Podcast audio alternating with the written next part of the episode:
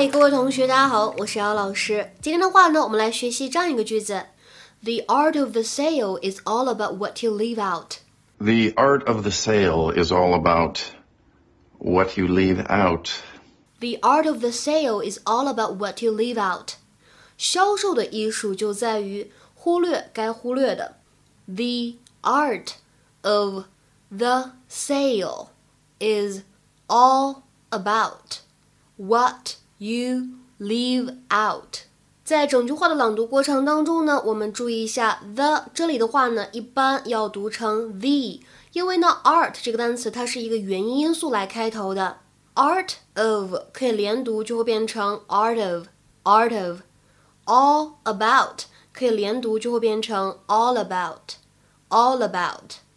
再来往后面看 what 和 you 可以有一个音的同化的现象。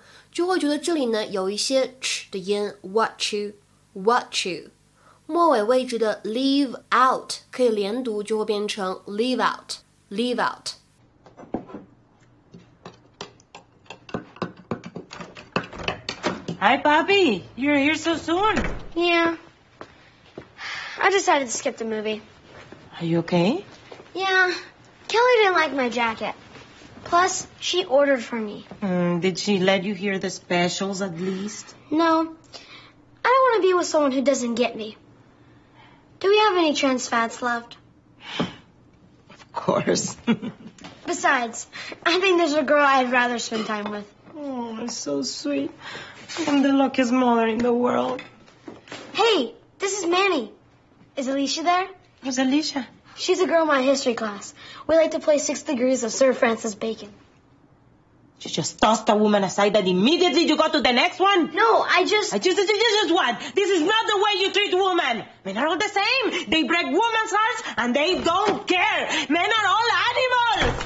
Hey, honey. Animals! The art of the sale is all about what you leave out. 83 classic wagon. Tough to find parts. They don't make them like this anymore.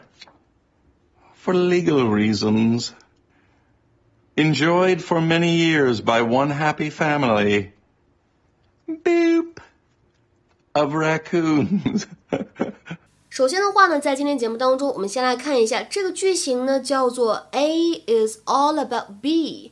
这样的一个表达呢，其实我们在很早的节目当中呢就已经讲解过了，稍微复习一下。It is used for saying what the most basic or important aspect of a particular job, activity or relationship is。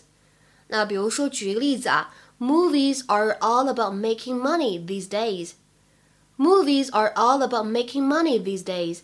近些年来拍电影呢，就是为了赚钱，所以这个 A is all about B，也就是说 A 呢这件事情完全就是关乎于 B，所以呢这样的一个句型我们稍微复习了一下。OK，复习完了我们之前学过的内容，下面呢我们来看一下这样一个动词短语叫做 leave out。这样一个动词短语呢，一般我们把它理解成为省去、不考虑或者遗漏这样的意思。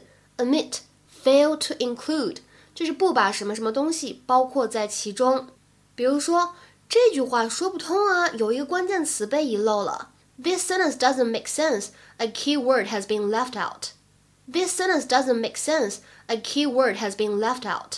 那么再比如说做饭的时候呢，可能会看到菜谱上面这样写：If you prefer mild flavors, reduce or leave out the chili. 如果呢你不想这道菜味道太重的话呢，可以减少或者是不放辣椒。If you prefer mild flavors, reduce or leave out the chili。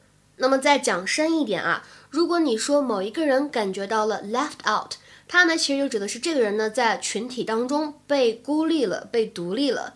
If someone feels left out, if someone feels left out, they feel sad because they're not included in a group or activity. 比如说，举一个例子，Some would question the wisdom of leaving her out of the team. Some would question the wisdom of leaving her out of the team. Some would question the wisdom of leaving her out of the team. 有些人呢可能会对这种把她在队伍当中孤立的做法提出质疑。OK，接下来的话呢，我们来看一下今天节目当中最后一个短语。在刚才的视频片段当中呢，Manny 他的妈妈 Gloria 非常生气的指责他说什么呢？You just tossed a woman aside. You just tossed a woman aside. You just tossed a woman aside. 你刚刚才甩了一个女生是吧？那么 toss 这个单词我们知道它本身就有扔啊或者抛啊这样一个意思，而 aside 通常来说表示在什么什么的旁边。那么 toss aside 什么意思呢？比如说，我们先来看一下这样一个例子：He tossed his blanket aside and got up。他呢把毯子掀开，起床了，起来了。He tossed his blanket aside and got up。那我们说日常生活当中啊，口语里面 toss somebody or something aside 可以理解成为把某个人给甩了，抛弃某个人，分手这样的含义。所以的话呢，可以理解成为 discard or reject someone or something。比如说，举两个例子，我们先来看一下第一句话。The kidnapper tossed the child aside and reached for his gun. The kidnapper tossed the child aside and reached for his gun. 那个劫匪把孩子推开，想去够他的枪。那么再比如说第二句话，She opened the letter and tossed the envelope aside. 她呢把信拆开，把信封呢扔到了一边。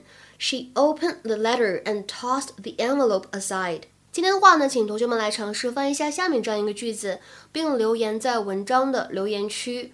Once she became famous, she tossed aside her old friends. 那么这样一个句子我们应该如何来理解呢？期待各位同学的踊跃留言。我们今天的节目呢就先讲到这里了拜拜。